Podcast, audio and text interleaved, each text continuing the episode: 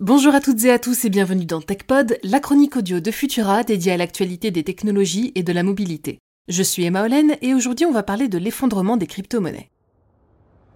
Ça sent le gaz chez les crypto-investisseurs. Loin d'être la solution miracle vantée par des médias plus ou moins objectifs, les crypto-monnaies sont elles aussi soumises à des fluctuations qui peuvent parfois se révéler catastrophiques. Moins d'un siècle après le krach boursier de 1929, un nouvel effondrement prend place, cette fois-ci sur les espaces virtuels. Mais ce que l'on commence à appeler le crypto-crack est pour sa part bien réel. Depuis une semaine, les cours des crypto-monnaies s'effondrent. Les principales valeurs auraient dégringolé en moyenne de 20%.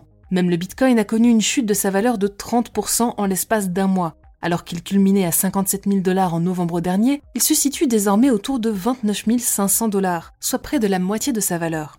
L'Ethereum n'est pas épargné, avec pour sa part plus de 30% de perte de sa valeur. De son côté, le fameux Dogecoin, rendu célèbre par Elon Musk en un tweet, est tombé à moins 42%. Une dégringolade pour le moins douloureuse. Mais parmi toutes les personnes jouant au jeu de la spéculation, c'est probablement chez les adeptes de la Luna que la panique est la plus totale. On se souvient du record de chute libre de Felix Baumgartner en 2012, celle de cette altcoin est encore plus impressionnante. C'est simple, imaginez que l'Autrichien ne soit jamais parvenu à ouvrir son parachute. En clair, la Luna ne vaut plus rien. Elle est passée de près de 112 dollars début avril à moins de 0,00003 dollars. Une dégringolade telle que même les créateurs de la monnaie n'ont pas eu le temps de voir le coup venir et de filer avec le reste du magot dans un pays où l'on n'extrate pas.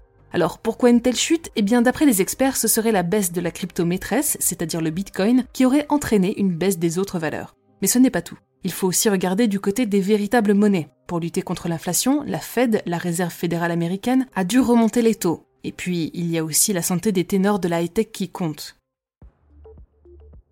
Meta ou Google et autres colosses du secteur rencontrent en ce moment une légère baisse de tonus et cela se répercute sur les crypto-monnaies qui sont de plus en plus imbriquées dans ces services digitaux. Alors, si les cryptos n'appartiennent à aucun organisme, elles n'en restent pas moins dépendantes de l'économie réelle. De leur côté, les adeptes des cryptos ayant tout misé sur la Luna viennent de confirmer l'adage qu'il ne faut investir que ce que l'on peut se permettre de perdre.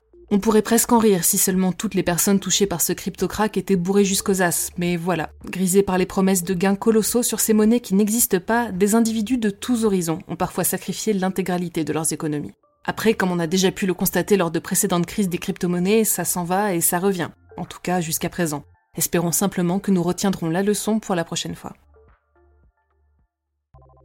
Merci d'avoir suivi cet épisode de TechPod. Pour ne rien manquer de l'actualité technologique et scientifique, je vous invite à suivre Fil de Science et nos autres podcasts sur vos audio préférés. On vous a laissé un lien en description pour nous retrouver. N'hésitez pas à nous laisser un commentaire et un like ou une note pour nous aider à améliorer notre travail et à le faire connaître. J'en profite pour vous rappeler la sortie récente de notre nouvelle création, Science ou Fiction, le podcast de debunking pop et humoristique qui démonte les idées reçues. Pour le reste, on se retrouve mercredi prochain pour toujours plus d'actualités technologiques et d'ici là, bonne semaine à toutes et tous.